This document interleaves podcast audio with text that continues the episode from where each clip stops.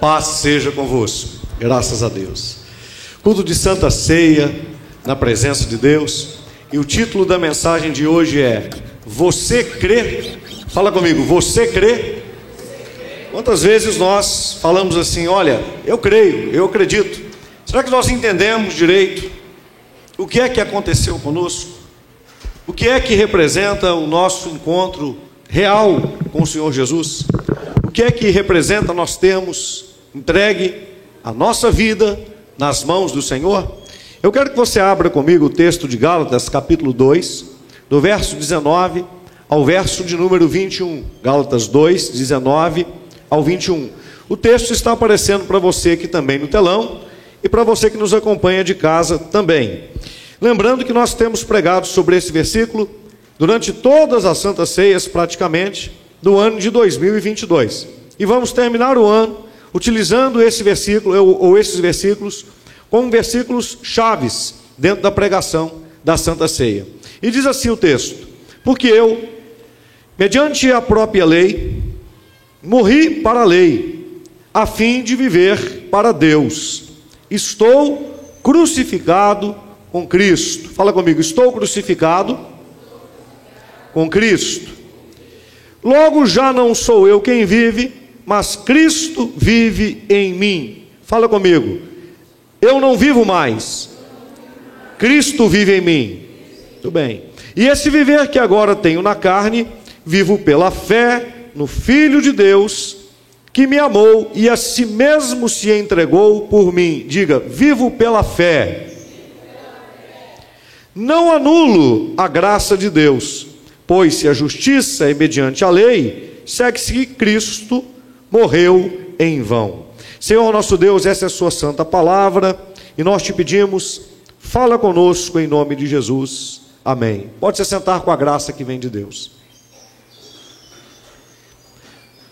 Para que possamos viver um cristianismo saudável, nós precisamos entender de fato como se processa a salvação, como se processa a nova vida, o que é que acontece conosco. E qual é o gatilho que aciona essa nova vida em nós? Muita gente entrega a vida para Jesus, mas vai passar uma vida cristã inteira, vivendo escravizado em algumas áreas e outros em muitas áreas.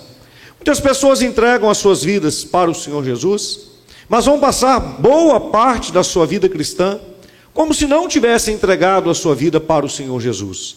Se você perguntar, por que é que isso acontece, pastor?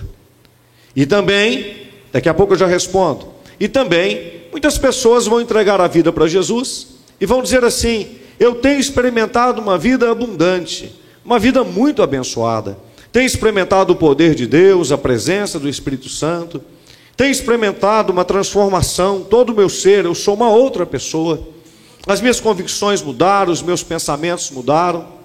E aí você pergunta: por que é que isso aconteceu? Como é que alguém pode fazer a mesma escolha, ou duas pessoas podem fazer a mesma escolha, e uma ter uma experiência bem mais real, bem mais profunda, e outra ter uma, uma experiência meramente superficial? Sendo que os dois se entregaram ao mesmo Senhor, sendo que os dois provaram do mesmo benefício, da mesma salvação. Quando nós ceamos e vamos cear hoje, todos nós comemos do pão e tomamos do cálice, que é o corpo e é o sangue de Jesus. Por que, que algumas pessoas participam do corpo e do sangue de Jesus e têm uma vida onde elas mesmas, não é outros falando, elas mesmas testemunham que estão tendo uma experiência gratificante, graciosa, crescente, abundante com Deus. E outras não conseguem sair do primeiro, do segundo, do terceiro degrau, não conseguem crescer.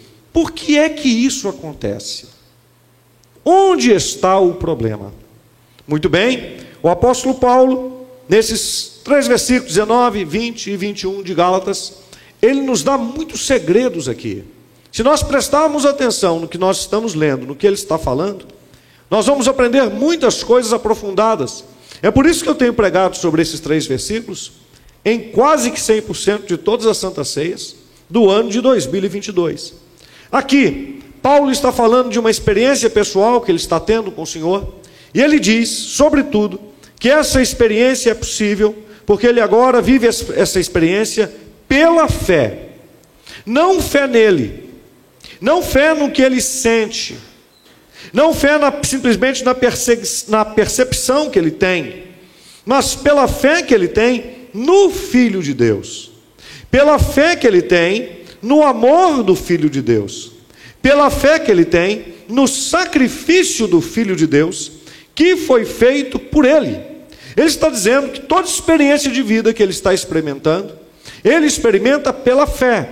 Então eu preciso entender que toda experiência da vida cristã exige de mim uma coisa: fé. E fé é um dom de Deus. O que é fé? Fé é simplesmente acreditar, crer naquilo que Deus falou. Parece algo tão simples, parece algo tão fácil, e realmente o é. É tão simples, é tão fácil, que às vezes nós complicamos.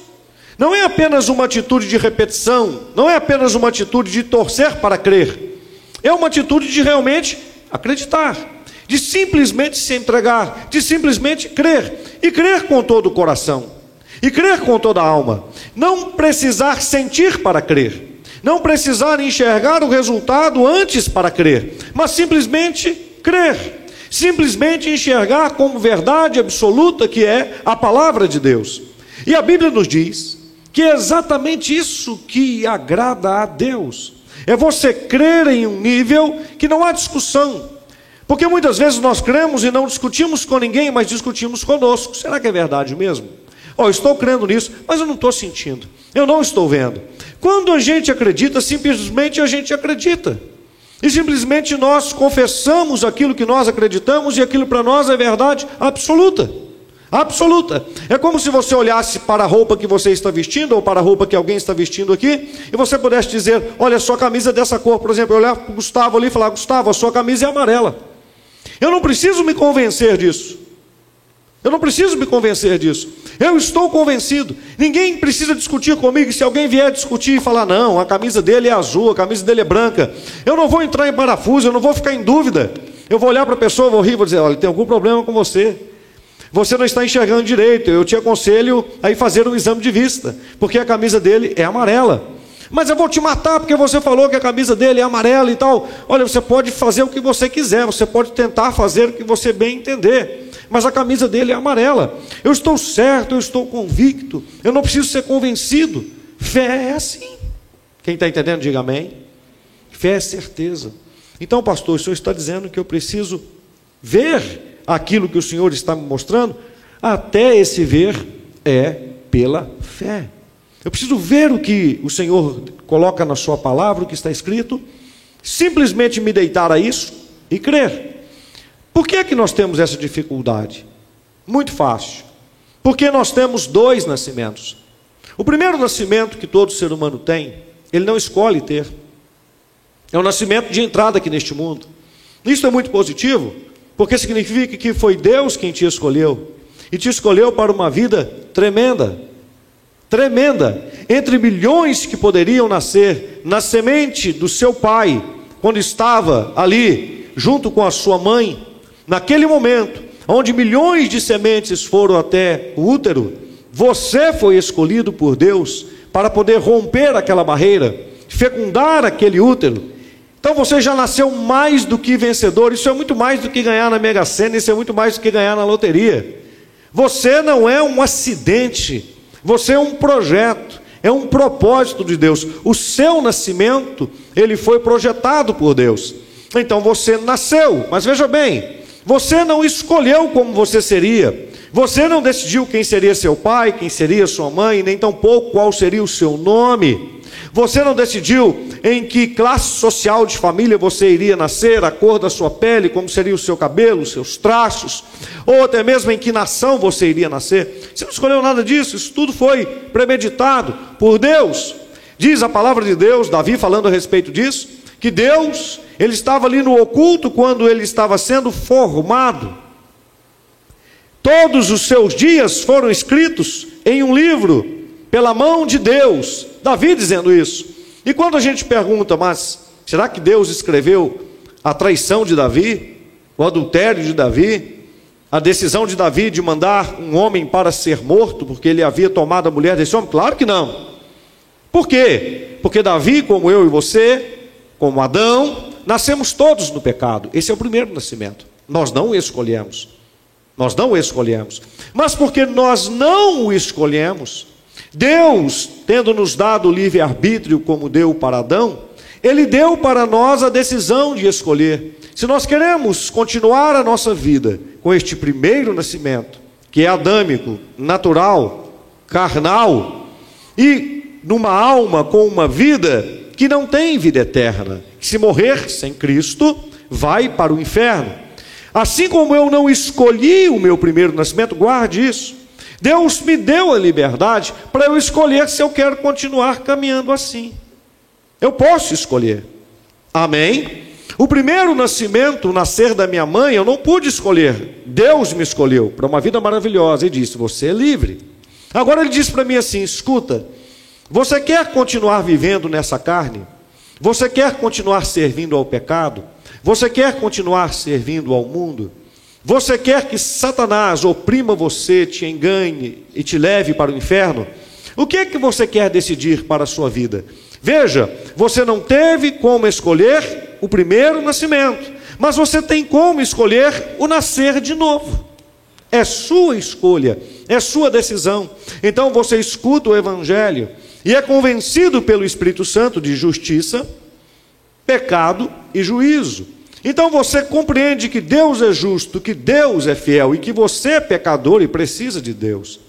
Reconhece que é pecador, que portanto está separado de Deus, e que se continuar separado de Deus, um dia esse Deus que é justo vai te levar a um juízo. E quando você for levado a esse juízo, porque está vivendo sem Deus, será julgado condenado e não poderá passar a eternidade com Deus. Você compreende pelo Espírito Santo que você tem uma vida enquanto você vive aqui que já é eterna, mas que enquanto está aqui é uma vida decisória. Você decide onde vai passar a eternidade, dependendo da forma que você vive a vida que vive aqui. A sua vida é imensa, os seus dias são incontáveis, eles não têm término e eles não têm fim. Mas eles começam com uma vida curta, momentânea e passageira. Eles começam com uma vida breve, que tem um hiato chamado morte. Porque este corpo, por conta de que nasceu originalmente no pecado, precisa morrer. Mas que um dia este corpo será ressuscitado, sem pecado, para aqueles que entregaram a vida para Cristo, sem mácula, e que você terá devolvido de novo para você um corpo de 30 anos de idade, no fulgor da força, sem doença, sem enfermidade, e você vai tomar, vai ter de volta, Deus te dará a vida que você experimentou apenas por um período de tempo, a morte. Muitos não irão experimentar, irão experimentar a transformação desse corpo em um corpo glorificado. Isso digo pelo arrebatamento da igreja do Senhor. Mas muitos de nós passaremos por um hiato pelo estágio de morte temporária deste corpo apenas, mas que depois irá ressuscitar. E todos irão passar pela experiência de ter o corpo devolvido de volta, até aqueles que não entregaram a vida para Jesus. Tendo de volta este corpo, os que não entregaram, para o julgamento, julgamento este baseado na forma em que viveram enquanto estiveram aqui, decidindo não andar com Cristo, decidindo não obedecer à palavra de Deus, decidindo que não precisavam de salvação, decidindo que eram donos da sua própria escolha e decidindo de que o seu destino seria sem Deus, porque não escolheram o Senhor. Esses terão seus corpos de volta. Corpos esses que vão passar, juntamente com a integralidade da pessoa, pelo julgamento eterno. Esses serão condenados e lançados, junto com o inferno, no lago de fogo, onde há fogo, choro e ranger de dentes. Irão sofrer irão sofrer um sofrimento que não tem cabimento, um sofrimento que não há dimensões para tal sofrimento. Então, de um lado, nós temos o nascimento adâmico, todos nós nascemos em Adão, ninguém pode evitar isso. Mas nós podemos evitar onde passaremos a eternidade, se resolvermos nascer de novo. Simples assim. Porque se eu continuo no nascimento de Adão, que é adâmico, que é pecador, eu estou indo direto para o inferno. Mas, se eu escolho Cristo, eu escolho nascer de novo, eu não trago mais o primeiro nascimento comigo. Eu trago o segundo nascimento. E para o segundo nascimento não há condenação. Não há morte eterna. Não há inferno. Assim é a fé. Quem está entendendo, diga amém. Quem está entendendo, diga glória a Deus. Você não precisa ter dúvida, você não precisa ter medo. Então, primeira coisa que eu preciso entender: o poder do pecado está tipificado em Adão. Todos nascemos no pecado em Adão. Portanto, nossa vida no nascimento natural é adâmica, é pecaminosa. E se nós morrermos nessa vida sem Cristo, nós morreremos no pecado e vamos passar a eternidade sem Deus. Ponto. Mas eu entendi que eu preciso nascer de novo. Eu entrego a minha vida para Jesus. Por isso que eu preciso nascer de novo. O que é um novo nascimento? Por que, é que eu sou mergulhado na água? Porque é símbolo de sepultamento. Para eu nascer de novo, eu tenho que morrer. Quando eu sou sepultado, significa que eu entreguei a minha vida para Cristo e morri para o mundo, para o pecado e para o diabo. Isso é uma condição espiritual, eu preciso crer. Então eu sou batizado, mergulhado, sepultado. Mas o meu corpo ainda está vivo. Eu preciso continuar com ele aqui nessa terra, vivendo com a presença de Deus em mim, com a nova vida. Então eu sou levantado da água. Recebo a nova vida em Cristo. Uma nova vida em Cristo. Não é a vida natural. Não é a primeira vida, não é a vida adâmica, é uma nova vida, é um novo nascimento. Então agora eu nasci de novo. Veja bem, quando eu nasci da barriga da minha mãe, eu nasci em Adão, no pecado. Mas quando, e veja bem, eu estava dentro de uma placenta com um líquido amniótico ali dentro. Essa placenta se rompeu e eu nasci, eu fui tirado dali e eu nasci. Nasci no pecado, nasci em Adão, da barriga da minha mãe. E todos vocês aqui também. Mas quando eu nasci de novo, eu não nasci da barriga da minha mãe, eu não voltei para dentro do ventre dela. Mas é por isso que o batismo é nas águas. Eu nasci das águas, fui mergulhado. É um simbolismo de um novo nascimento. Então é como se eu estivesse sendo retirado do útero de Deus do útero do Espírito Santo.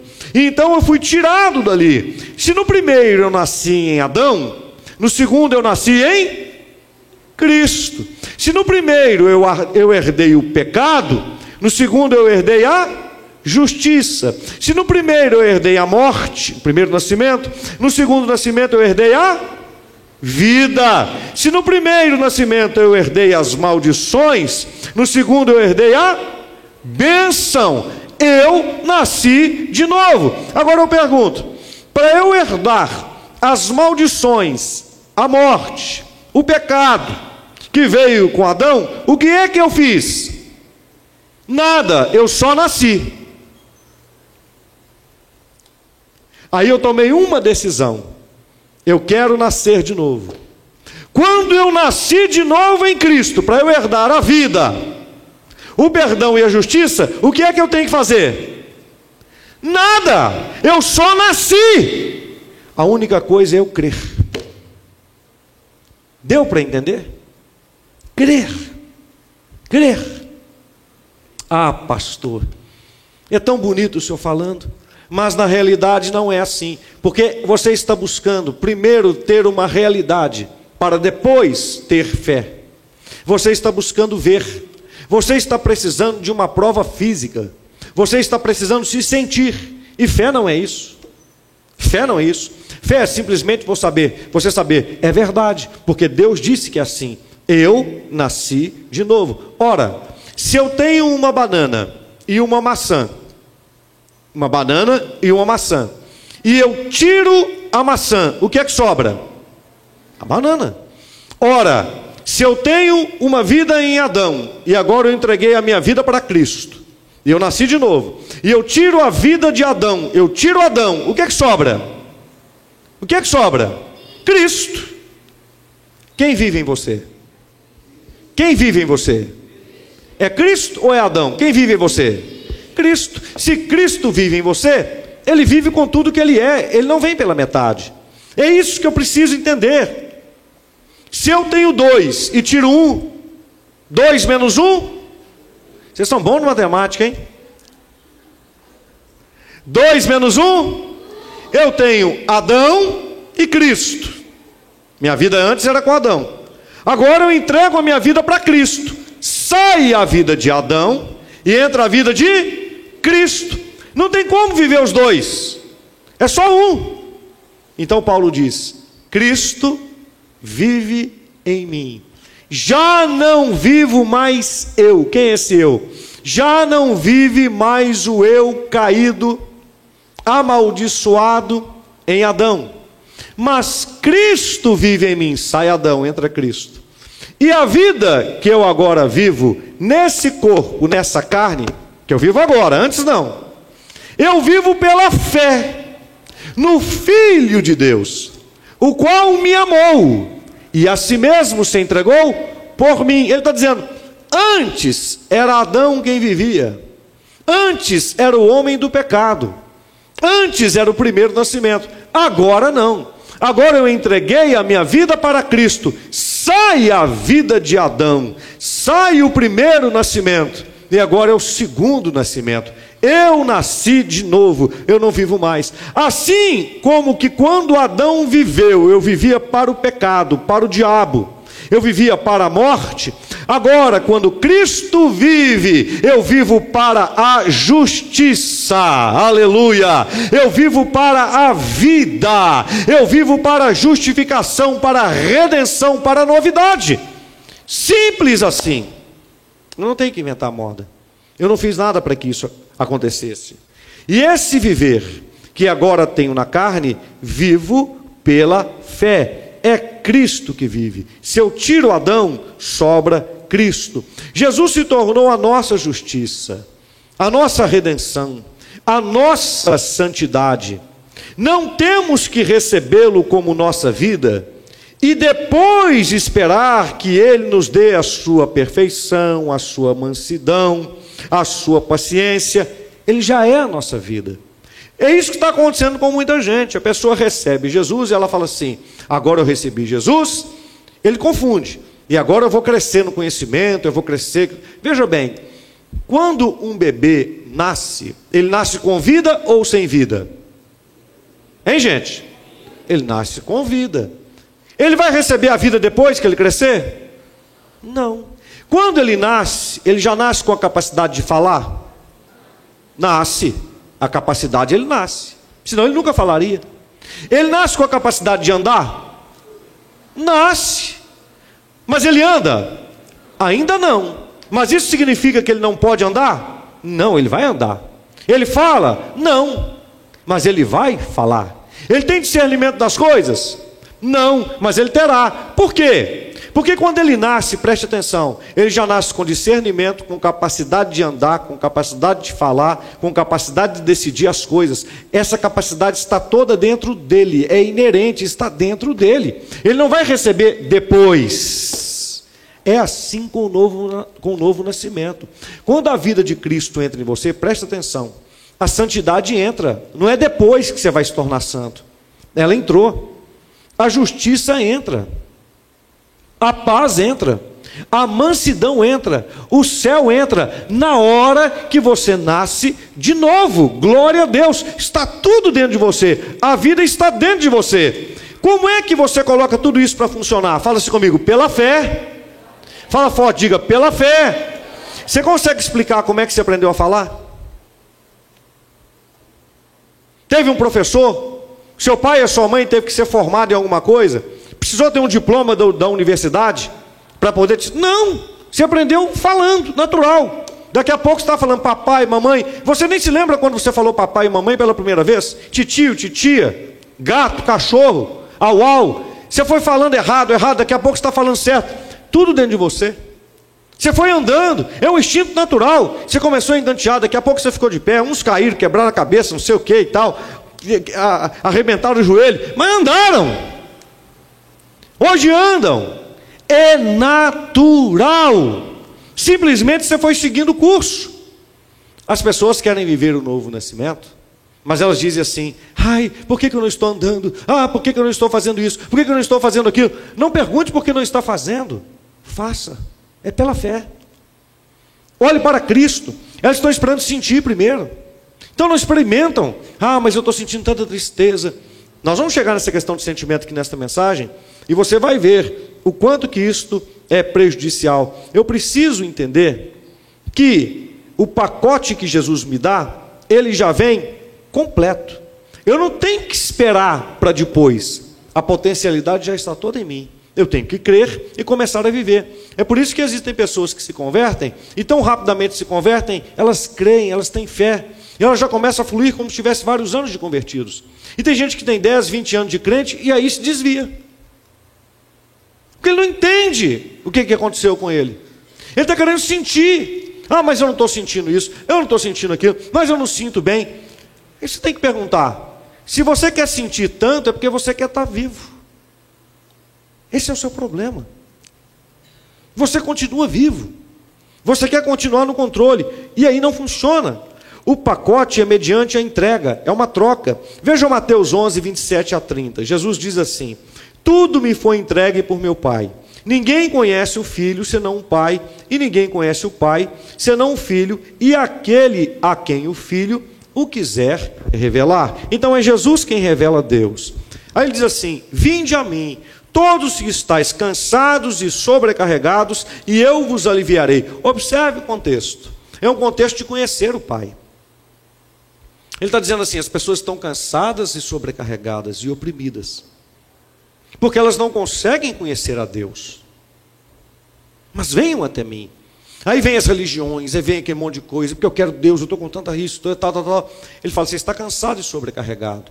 Mas o Pai só conhece quem eu revelo. Pare com isso e venha até mim. Tomai sobre vós o meu jugo. Ou seja, o jugo é uma, é uma cangaia, né? é um pedaço de, de, de madeira que você coloca um boi de um lado e outro do outro. Ele fala assim: vem andar do meu lado. Tomai sobre vós o meu jugo, e aprendei de mim, veja como é que eu ando, veja como é que eu faço, porque sou manso e humilde de coração, e achareis descanso para a vossa alma. Sua alma que está tão atribulada, você vai achar descanso. Como? Longe ou perto de mim? Pertinho, em um jugo, atado pelo pescoço com Cristo. Olha o que Cristo diz. Eu quero caminhar, é Ele que se dispõe a isso. É Ele que se coloca à disposição. Vem cá, Vem cá, eu quero estar amarrado com você pelo pescoço. Olha que coisa. Olha que coisa que ele diz. Nós dois, um do lado do outro. E você vai me observando. Eu quero estar junto com você. Olha que coisa linda. Aí ele fala assim: porque o meu jugo é suave e o meu fardo é leve. Toma sobre você. Então você entrega um fardo pesado e Jesus te dá um fardo leve. É uma troca. Mas muitas pessoas querem continuar carregando esse fato. Veja bem, um outro ponto importante dentro dessa primeira parte desse versículo, e esse viver que agora, esse viver que agora tenho na carne e vivo pela fé. Ele é a nossa cabeça. Jesus é a cabeça da igreja. A cabeça é responsável por governar o corpo. A gente não precisa pedir para ele ser a nossa cabeça. Olha que coisa maravilhosa. Tem muita gente descabeceada por aí. Que bobagem. Você não precisa pedir para ele ser a sua cabeça, ele diz: Eu sou cabeça. Dá para você dar glória a Deus aí? Quando a nossa, muita gente pensa assim, é, vamos pensar em João capítulo 15, aquele versículo diz assim: Quando a nossa condição espiritual melhorar, eu serei a sua videira e vocês serão os meus ramos. Não é assim? O versículo diz? É? Não é. Ele diz: Eu sou a videira e vós sois os ramos.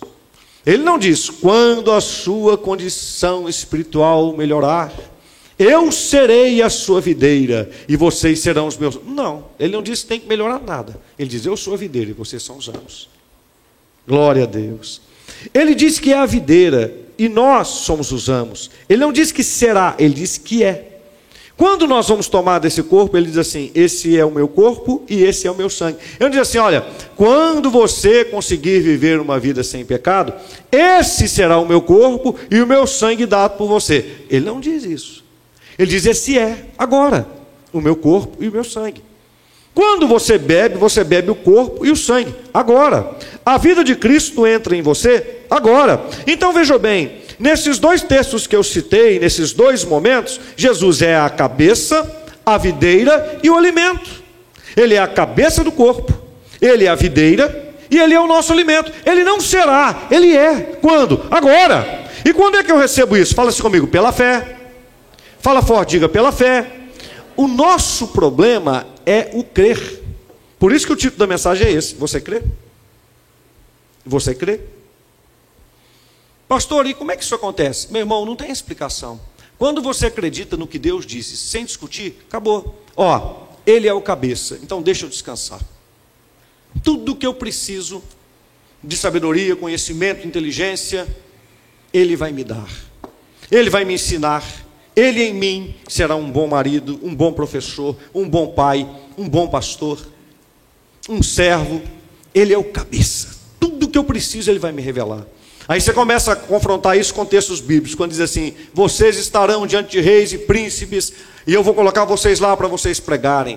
Mas vocês não devem ter medo na hora que vocês estiverem nessa situação. Por quê? Simplesmente abra a sua boca, porque eu vou encher de palavra. Não se preocupar com o que você vai, vai falar. Não vos preocupeis com o que há vez de falar. Abra a sua boca, eu vou encher a sua, a sua boca de palavra. Aí você tem crente que nunca ganhou uma alma para Jesus. Que está lá no meio dos familiares e fecha a boca e fica caladinho, porque fala, não sei o que eu vou falar aqui, estou esperando a hora correta. Ele está dizendo assim: ó, abra a sua boca e eu vou encher a sua boca de palavra.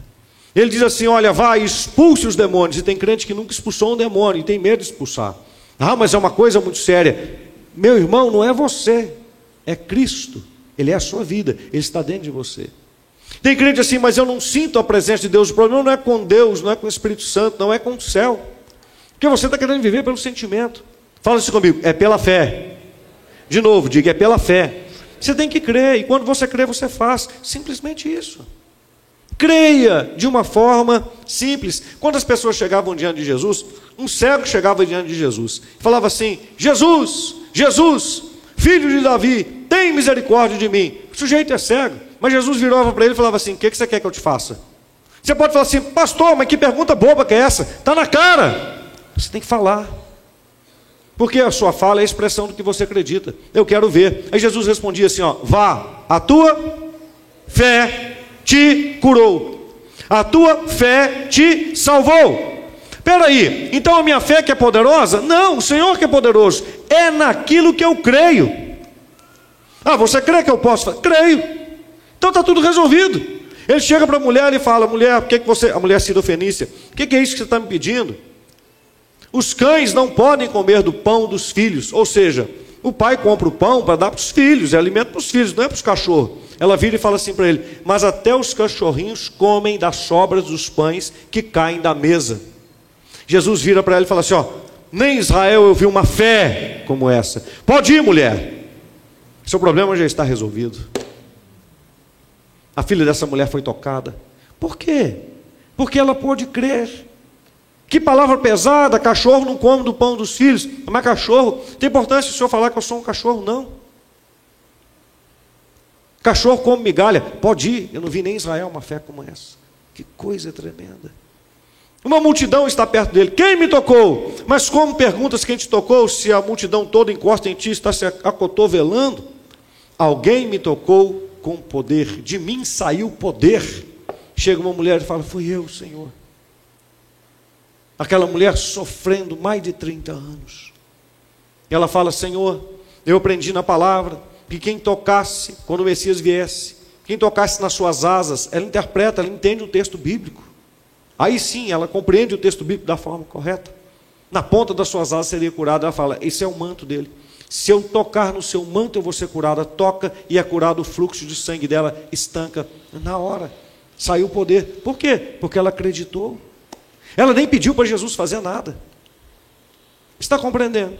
Você pode tocar Deus com a sua fé com a fé que você tem nele, não com aquilo que você está torcendo para acontecer, mas com aquilo que ele disse. O que Deus disse é tão poderoso que ele está dizendo pode ser sacado a qualquer momento. É seu, te pertence. Quando você chega num banco e você tem uma conta bancária, tem um milhão, e você chega para poder sacar mil reais e você apresenta um cheque, você fica tremendo com medo? Ai, será que me mandar embora daqui? Se o cheque for roubado, você está tremendo.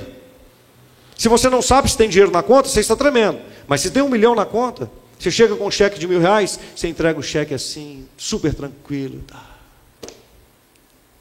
É a sua assinatura, está assinado, você tem o dinheiro, você não fica preocupado. E se alguém falar, essa assinatura aqui, me dê outro, eu assino de novo. Você fica tranquilo. E você está certo. Antes de você ir ao banco, você diz assim: vou sair de lá com mil reais. Por quê? Porque você não tem dúvida. Por quê? Eu tenho um milhão na conta. Vou pegar milzinho. É mole para mim. Acabou. Você não tem dúvida. Você não fica preocupado. Você não fica desesperado. Jesus te deu o céu, comprou de volta a glória de Deus para você, e você fica preocupado quando vai expulsar um demônio, fica preocupado quando vai fazer uma oração por cura, fica preocupado quando busca a presença do Espírito Santo, fica preocupado se foi perdoado ou não, fica preocupado se vai sentir a presença de Deus ou não. Por quê? Porque não crê. Você tem fé, mas não está usando a fé. Não está enxergando direito o que você tem, quem você é. Ah, pisaram no meu carro, falaram mal de mim, pastor não, não, não, não, não fez o que eu gostava, o fulano de tal não deixou eu cantar, não deixou isso, arruma mil desculpas. Coloque em dúvida o Senhor. Enquanto se fosse inteligente, você iria colocar em dúvida você. Deixou duvidar do que eu estou sentindo, deixou duvidar do que eu estou pensando, porque o que Jesus fez é real. Então eu vou acreditar no que Jesus fez e vou desconfiar de mim. É assim que a gente precisa viver. No Filho de Deus, continuando o texto, que me amou, eu vivo pela fé. Dois, no Filho de Deus, que me amou e a si mesmo se entregou por mim. Irmãos, entenda de uma vez por todas: a vitória não vem gradualmente. A vitória é Cristo. Quando ele vem, a vitória chega. Recebemos pela fé. Se alguém hoje entregar a vida para Jesus, será tão salvo quanto eu e quanto você, que tem 30 anos, 20 anos, que entregou a vida para Jesus. Só que nós vivemos numa sociedade cultural meritória. Nós achamos, inclusive, que nós somos crentes mais merecedores do que o outro que converteu hoje, porque a gente se converteu há 30 anos. Nós achamos que somos mais bonitos. Aí Jesus fala assim: os últimos serão os primeiros. Aí ele fala aquela parábola dos trabalhadores que ele vai colocar na vinha. E eles são colocados desde as 9 horas da manhã até o final da tarde. Quando ele vai pagar, ele dá o mesmo salário para todo mundo. E o pessoal que recebeu antes vai reclamar, que trabalhou antes vai reclamar. Ah, mas eu trabalhei mais. Ele diz assim: Mas o que, que te importa o que eu faço com o meu dinheiro? O que eu combinei com você, eu não te dei? Se eu quero ser generoso com esse que veio trabalhar depois, que trabalhou uma hora só, por que, que eu não posso? O dinheiro é meu, eu estou fazendo alguma coisa errada com você? Isso é sobre a salvação. Ele está dizendo assim: não se ache melhor. Não se ache melhor. Porque é dádiva, é presente, não tem mérito, você não fez nada para poder receber isso.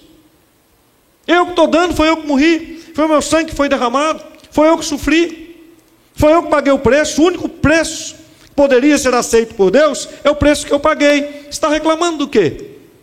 Então tem muito crente que é metido a besta, aí é a besta mesmo, né?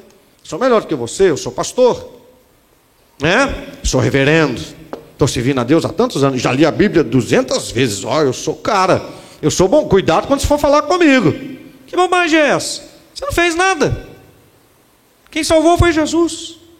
Dá para você dar glória a Deus aí? Aí a gente quer ficar crescendo para os outros, né? Eu sou mais do que eu sou mais santo. Por que, é que o pastor Robson consegue isso e eu não consigo? Simplesmente porque eu estou usando o que você não usou. Fé. Só. Só isso. Usa. Creia. Eu não posso crer por você. Se creres, verás a glória de Deus. E eles o venceram pelo sangue do Cordeiro. Bonito não é vencer pelo sangue do Cordeiro, não é o meu sangue. Então, eles venceram pelo sangue do Cordeiro, porque eu me coloquei debaixo desse sangue. E, dois, pela palavra do seu testemunho. Palavra do que eu testemunho, do que eu creio. A vitória está aí. No, ato que ele fez de morrer por mim, e na palavra que eu digo, porque eu acredito naquilo que ele fez. Ponto. Ponto. Então, preste atenção, é simples assim, não tem complicação no Evangelho. Ah, eu não consigo viver sem o pecado. Nem eu. Mas eu morri. Então eu não vou ficar discutindo. Eu morri. Adão, o homem Adão, eu nasci primeiro debaixo de Adão. Então é o pecado. Mas esse Adão morreu. Agora Cristo vive em mim. Acabou. Eu não tenho que ficar lutando contra o pecado. Nós continuamos lutando contra o pecado, sendo que Cristo já o venceu. Por que você está lutando contra o pecado? Entra na vitória pela fé. O problema é esse: nós entregamos a vida para Cristo, mas ainda queremos continuar, ainda queremos vencer. Compreende? Você não tem que ganhar a Copa de 70 de novo. Já foi ganha. Você está querendo ganhar de novo. Ah, eu quero ganhar a Copa de 1958. Não precisa. Pelé já deu aquele chapéu lá no sujeito, ó, chutou, já fez o gol. Brasil é campeão. Você precisa ganhar de novo. O problema é que a gente está sempre querendo ganhar de novo. A gente sempre quer sentir. Eu quero ganhar. Ele já ganhou. Dá para você dar glória a Deus aí? Fala assim: o pecado foi vencido. Não, o pecado foi vencido. A morte foi tragada. Pela cruz. Diga: Cristo vive. Ressuscitou. Está vivo aqui. Aleluia. Mas você está querendo vencer. Você está lutando para tirar sentimentos de você. Você ainda continua querendo lutar. Fala assim: é pela fé. Acredita. Você ainda está querendo perdoar. Eu quero, mas eu não consigo. Pare com isso. Perdoe. É fé, meu irmão. É fé. Irmãos, quando nós nos convertemos, preste atenção nós recebemos o mesmo Senhor Salvador Jesus. Eu não recebo mais Jesus do que você. Não tem dez Jesus, quinze Jesus, é um só. Quando ele entra no meu coração, é ele que entra. Quando ele entra no seu coração, é ele que entra. É o mesmo Senhor, é o mesmo Salvador, é o mesmo poder. Deus não faz acepção de pessoas. Por que é que eu não experimento, pastor? Fé. Uns acreditam, outros não. Uns insistem em repetir: eu estou doente, eu sou amaldiçoado, o meu pai é isso, a minha mãe é isso. Ah, é, meu pai, meu pai me espancou. Ah, eu fui humilhado, eu fui pisado. Eu sou assim, eu sou assado. Gente, você nasceu de novo. Receba essa nova vida. Você não tem que ficar discutindo isso. Fé no Filho de Deus que me amou e esse mesmo se entregou por mim. Pare de pensar em uma vitória gradual. Maturidade é gradual. Crescimento é gradual. Vitória, herança, não. Tudo que eu recebi, você recebeu. É a mesma coisa. Deus não deu mais para mim e menos para você. É a mesma coisa. Ele pode ter entregado dons diferentes. Mas se você quiser servir a Deus, até dons você pode pedir. É incrível isso. Deixe-me te perguntar: quando alguém te dá um presente, o que é que você faz? Agradece. Você pega o presente, recebeu. Aí eu te pergunto: alguém te dá um presente que custa 50 mil reais. Você quer? Também quero. 50, pense qualquer coisa aí que está dentro do parâmetro de 50 mil reais. A pessoa te deu um presente, ok? Você tem que pagar esses 50 mil reais? Por quê? É um presente. Você só recebe. Agora eu te pergunto: uh, você trabalhou para poder ganhar esse presente? Se não, seria presente. Seria uma recompensa. É um presente. Foi dado para você. Você não tem que pagar pelo presente, você só precisa recebê-lo. Quem está te dando não está perguntando se você merece ou se você não merece. É um presente, eu estou te dando. Receba. Irmãos, como é que a gente recebe um presente? A gente não tem que fazer nada, só receber. Como é que você recebe Cristo, a vida eterna? É um presente. Você não tem que fazer nada, só receber. Como? Pela fé. Agora escute. Você recebe um presente muito caro, suponhamos que seja uma roupa muito bonita. É seu, você recebeu. Aí você coloca no cabide dentro do seu guarda-roupa. Aquela roupa continua sendo sua? Sim ou não? Sim. Mas você está usando? Não. Mas é sua? Sim. Sim. Use. Você entregou a vida para Jesus? Quem entregou a vida para Jesus, levante a mão. Continua com a mão levantada. O que você recebeu? Salvação, paz, justiça, vida, prosperidade, saúde, abundância, vida eterna. O céu você recebeu. Deus te deu salvação, é seu. Agora, segunda pergunta: está usando?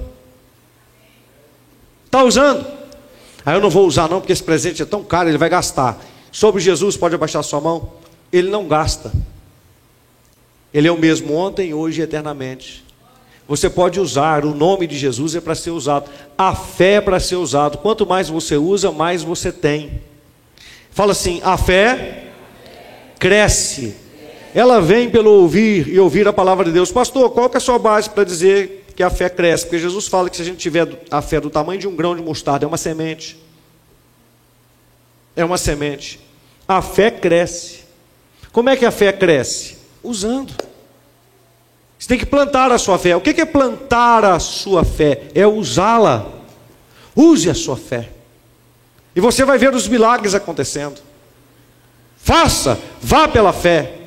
Creia, e os milagres vão acontecer. Os milagres vão te perseguir. Você precisa crer. Agora, se você não consegue crer, o problema está com você. Cristo é, não será a nossa justiça, santidade, poder, saúde, prosperidade. Cristo é nosso tudo. Não anula, ele diz, a graça de Deus. Pois se a justiça é mediante a lei, segue-se que morreu Cristo em vão. O que, que ele está dizendo aqui? Ele está fazendo uma separação.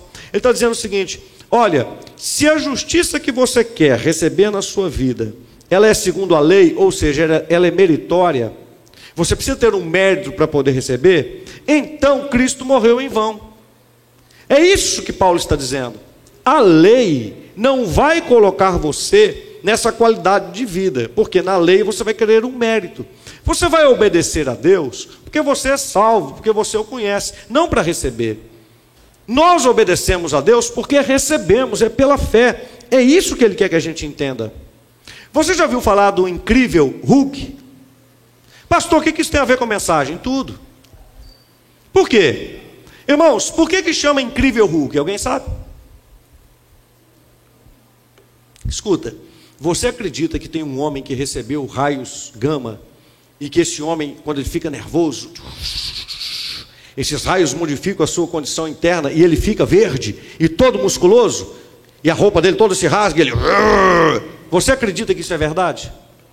Não. Então isso é uma coisa incrível. Sabe o que significa a palavra incrível? Que não se pode crer. Por isso que é o incrível Hulk. Por isso que o Superman é incrível, porque você não pode crer num sujeito, Kal-El, né, que nasceu em Krypton e que caiu na Terra e que o sol amarelo dá para ele uma força extraordinária que sai raio dos olhos dele, um sopro que ele dá, derruba um tanque e ele voa para lá e para cá e anda de cuequinha vermelha e etc. Tal. E com a capinha também. Ele é incrível. Porque não dá para crer. O Homem-Aranha é incrível. Foi picado por uma aranha, joga T, é incrível. E nós queremos que Jesus seja incrível. Deus não pode nos falar para crer em algo incrível. Porque se Deus fala para a gente acreditar, é porque é crível, é porque você pode crer. O problema de muita gente é que para ele Jesus é um super-herói. Jesus não é incrível, ele é real, ele está vivo, ele está aqui agora. No super-homem eu não posso crer, ele é incrível. No Hulk também, ele é incrível. O Batman, até o Batman, né, que não tem nenhum poder extra e tal, mas ele acaba sendo incrível. O Homem-Morcego, o Homem-Aranha e todos os super-heróis da Marvel, eles são incríveis, mas Jesus não é super-herói.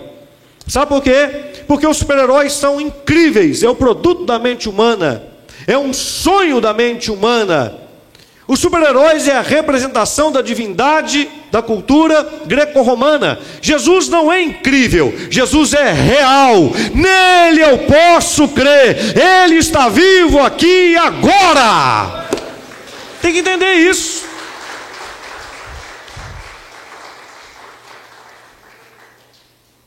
Louvado seja Deus.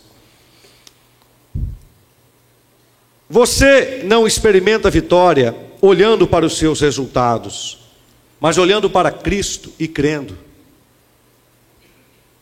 Se olhar para os seus resultados, você já perdeu, porque são seus resultados, eles não representam nada. Como é que você pode continuar olhando para os seus resultados se você já morreu? Tem muita gente vivendo a vida cristã olhando para os seus, deixa deixa eu fazer uma experiência, deixa-me ver ser real. Como é que você pode viver a vida cristã olhando para os seus resultados? Se você já morreu. Morto não tem resultado. Nós já morremos, nós vivemos o resultado da cruz, pela fé, pelo amor de Deus, entenda isso. Todo enfrentamento que eu faço é com Cristo. Então não olhe para o meu resultado. Agora estou lutando contra. Tá, estou lutando. E como que. Tem gente que fala assim, ó. Eu venci é, o problema do coração. Eu venci né, a, a, o câncer. Você não venceu nada. Quem venceu foi Cristo. Ele é a vitória. Você se apropriou da vitória de Cristo. Pare de querer vencer. Pare de olhar para os seus resultados. Se você olhar para os seus resultados, você já perdeu. É isso que a gente tem que entender. Esse é um, esse é um mistério. Uma vez que você crer, o resultado virá. O resultado existe em Cristo, só nele. Olha o que diz João 15, 5. Eu sou a videira, vós os ramos. Quem permanece em mim e eu nele, esse dá muito fruto. Porque sem mim nada podeis fazer. Glória a Deus! Você precisa, você precisa entender os seus sentimentos. Olhe, eu vou chamar você para dizer algo para o inimigo. Dizer o que, pastor? Olhe, se eu sentisse algo, seria eu que estaria vivendo. Mas Cristo vive em mim, portanto não sinto, creio. Fala comigo, se eu sentisse algo, eu estaria vivendo. Mas Cristo vive em mim. Portanto, não sinto. Creio. De novo, se eu sentisse algo, seria eu que estaria vivendo. Mas Cristo vive em mim. Portanto, não sinto, não sinto, creio. Para eu concluir, preste atenção. Eu não vivo pelo que sinto, eu vivo pelo que eu creio, eu vivo pelo que Ele fez, Ele vive em mim. Preste atenção. O que eu sinto não vale nada. Os meus sentimentos são a maior mentira do mundo. Os meus sentimentos e Satanás se dão muito bem. Deus, obrigado por crer em Sua palavra e não em meus sentimentos. Eu vou dizer isso tudo de novo. Não vivo pelo que sinto Vivo pelo que creio. Vivo pelo que ele fez. Ele vive em mim. O que sinto não vale nada. Meus sentimentos são a maior mentira do mundo. Eu gosto disso. Meus sentimentos são a maior mentira do mundo. Meus sentimentos e Satanás se dão muito bem. E aí eu posso agradecer. Deus, Obrigado por crer em Sua palavra e não em meus sentimentos. Olha aqui para mim. Tem dias que eu acordo desanimado, mas eu digo assim: os meus sentimentos não valem nada. Os meus sentimentos e Satanás se dão muito bem. Sentimento, já era, porque você não vale nada eu não vivo pelo que eu sinto, eu vivo pelo que eu creio. Agora eu vou me levantar desta cama, eu vou levantar a minha cabeça, porque Cristo vive em mim e eu vou viver o melhor dia que eu poderia viver pela fé. Quem está entendendo, diga amém. Amém. Quando você sente saudade de alguém que já morreu, que já partiu, vem o sentimento. Mas você deve dizer assim: o que eu sinto não vale nada. Eu não vivo pelo que eu sinto, eu vivo pelo que eu creio. Saudades, você é muito bem-vinda, mas com muita alegria, porque eu me lembro de quem já partiu pela fé, sabendo que em pouco tempo nós iremos nos encontrar, porque a minha vida é eterna. Então eu não vivo pelo que eu sinto, angústia, sofrimento, dor, cai fora. Você se dá muito bem com Satanás. Comigo não, eu nasci de novo. Quem está entendendo, diga amém. A mulher acorda com vontade de separar do marido e o marido com vontade de separar da mulher, porque ela acha que o negócio está certo e ele acha que ele está mais certo ainda. Sentimentos. Os dois estão certos demais. Sabe por que acontece separação no casamento? Porque os dois estão tudo certo. Os dois estão certos demais da conta. Aí dá maior confusão no casamento. Por que, que vocês dois não dizem assim, Jesus, nós estamos errados, o que nós sentimos não vale nada, quem está certo é o Senhor. Aí ele olha e fala assim: ó, ora, que coisa boa. E quando Jesus está certo, o casal permanece casado, porque os dois entendem que ele está certo. Eles se perdoam, eles se amam e a vida deles vai para frente.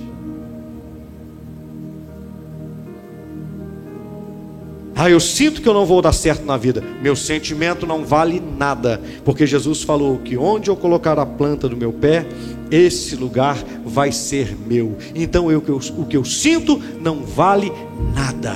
Eu vivo pela palavra, eu tomo posse pela fé. É isso que Paulo está vivendo. A vida que eu agora vivo, eu vivo pela fé. Está aprendendo aí ou não? Você pode estar doente e o médico fala assim: essa doença é terminal. E você pode até morrer de uma doença terminal. Mas deve, se passar por uma doença terminal, até o último segundo de vida, você tem que declarar assim: Jesus Cristo me curou na cruz do Calvário. Essa doença é uma mentira, porque Cristo é verdade. Ah, pastor, mas ele morreu doente. Ele morreu doente, mas a doença não dominou a sua fé e nem a sua mente. O seu corpo ficou ali doente, mas ele declarou Cristo o tempo inteiro. Por que, é que ele não foi curado? Não sei. Ah, mas e o outro foi curado? Por quê? Para a glória de Deus. Eu sei que tudo é para a glória de Deus. O que importa é que um passando com uma doença, o outro passando sem uma doença, não importa. Ambos passaram pela mesma coisa, pela morte, mas passaram em Cristo. Entregaram o seu corpo para a terra, mas terão o seu corpo de volta, glorificado, sarado, curado, para uma vida imensamente melhor. Nada perturba mais o seu pensamento, as suas emoções. Você está entendendo? Seu sentimento é uma droga, ele vicia. Ele é pior do que a maconha, do que o crack, do que a cocaína, do que o LSD. O seu sentimento acaba com você, te entorpece. O seu sentimento está bem com Satanás, não com você. Você foi feito para viver pela fé. Acredite, creia, dê um salto de fé. É de fé em fé. É isso que você tem que entender. Vós sois salvos pela graça, mediante a fé. Creia. Isso não vem de vós, e nem de obras, para que ninguém se glorie. Não é a sua força, não é o seu mérito. Acredita. Tem pessoa que fala assim: Eu não entendo a palavra de Deus. Vai viver a vida inteira aqui se continuar falando isso sem entender. Porque você está querendo entender com a sua mente. Crê em Cristo. Vai ler a Bíblia e fala assim: Cristo é a minha vida. Senhor Jesus, me ensine as Escrituras. Cristo em mim. A palavra está dentro de você. Você vai ler a Bíblia, o livro vai discorrer e vai começar a saltar vida, vida, vida. Você fala, meu Deus, que coisa maravilhosa. Estou entendendo tudo. Você não precisa sentir. Precisa sentir. Você só precisa crer. Olha o título da mensagem. Você crê? Quando eu perguntei aqui no início, todo mundo falou que crê. Eu pergunto agora, você crê? Você está vivendo nesse nível? E isso não é um nível difícil, não. Não, pastor, não. Porque a única coisa que você tem que fazer é crer. Crer. Aí diga assim: quem crê? Fala comigo, quem crê? faz. Você vai fazer porque crê. Aí você vai orar porque você crê. Você vem ao culto porque você crê. Você devolve o dízimo e a oferta porque você crê. Você perdoa os seus irmãos porque você crê. Você coloca fé em tudo. Ou seja, a base de Cristo em tudo. Sua vida muda. Sua vida muda. Amém?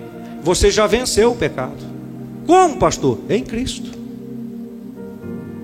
Já venceu a morte. Como, pastor? Em Cristo. Você não vai ser próspero. Você já é. Aí está brigando, não, porque eu preciso ganhar mais, eu preciso ganhar mais, porque quando você ganhar mais, você pensa que você vai ser próspero. Pare com isso. Levante a sua cabeça e ande como alguém que já é, porque Cristo já é. Ah, tem que pagar o imposto, vai lá, pesca o peixe lá. Pega a moeda na boca dele para pagar o meu imposto e o seu também. Pedro foi lá e pegou duas moedas: o meu imposto e o do mestre. Está pago. Esse Jesus é que vive dentro de você e você está preocupado? Você está preocupado? Ele é uma fonte duradoura, meus irmãos. Aleluia. Ele é uma conta sem precedentes. Glória a Deus. Ele já te deu tudo, mas você consegue crer? Você está preocupado. Porque você está sentindo. Estou sentindo que vai dar certo, estou sentindo que não vai dar certo. Não estou perguntando o que você está sentindo. Eu estou perguntando se você crê. Vá pela fé. E simplesmente as coisas vão acontecer de uma forma natural. É Cristo. É Cristo. Não é você. É Cristo. Pare de buscar o mérito.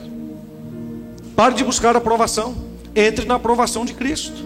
Entre na vitória de Cristo. Eu estou lutando para ser feliz.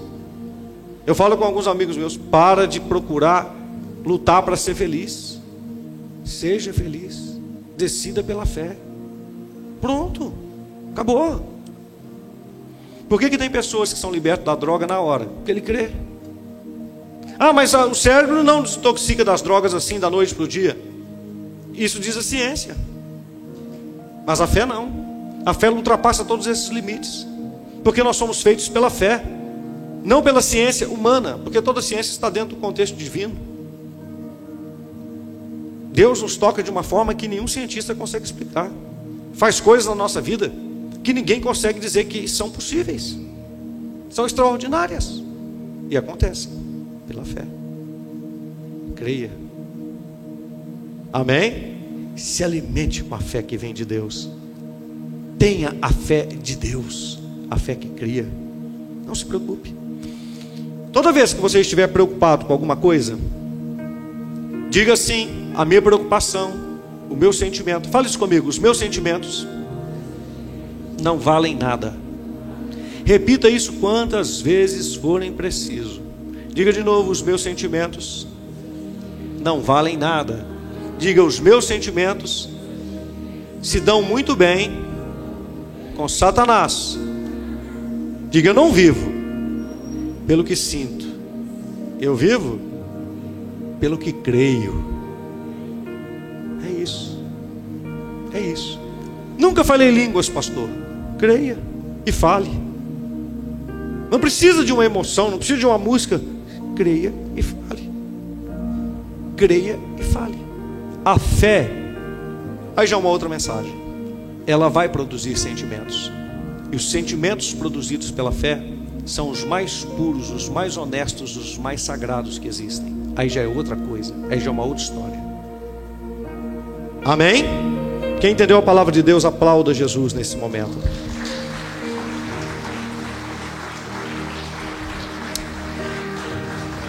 Fique de pé agora no seu lugar onde você está. Tome na sua mão o pão. Tome na sua mão o cálice.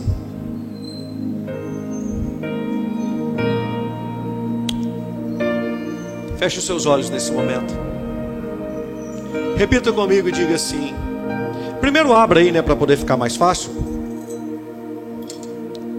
Tem uma bandejinha aí, nessa bandejinha você já tira o seu pão, já coloca o pão, segura em uma mão, abre o cálice, já deixa tudo pronto, né? Glória a Deus. Vamos colocar em prática o que nós acabamos de pregar, em nome de Jesus. Está segurando aí? Agora feche os seus olhos. Levante a sua cabeça. E diga assim: Senhor Jesus, o Senhor é o meu Senhor, o meu único e suficiente Salvador. Eu decidi que não vivo mais eu, mas que o Senhor Jesus é quem vive em mim. Cristo, tu és agora a minha vida. O Senhor vive em mim. E o Senhor é a salvação, a cura, a saúde, a paz, a justiça, o perdão, a sabedoria, a prosperidade. Portanto, é a sua vida que agora está em mim. É essa vida que eu vivo. Eu sou salvo, curado, liberto, saudável, esclarecido.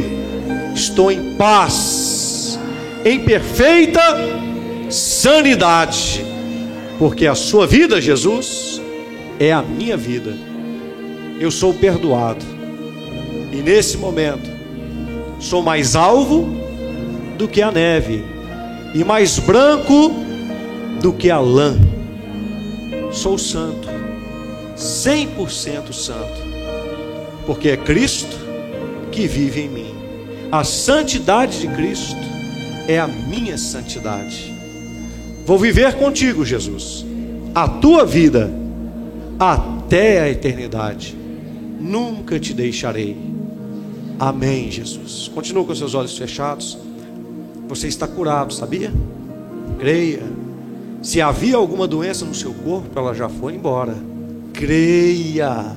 Seja qual for a doença, creia, porque Cristo é a cura, Ele está em você. Não pergunte como, apenas receba. É a vida de Cristo. Cristo não é doente, Ele vive em você, Ele tem toda a saúde. Louvado seja Deus.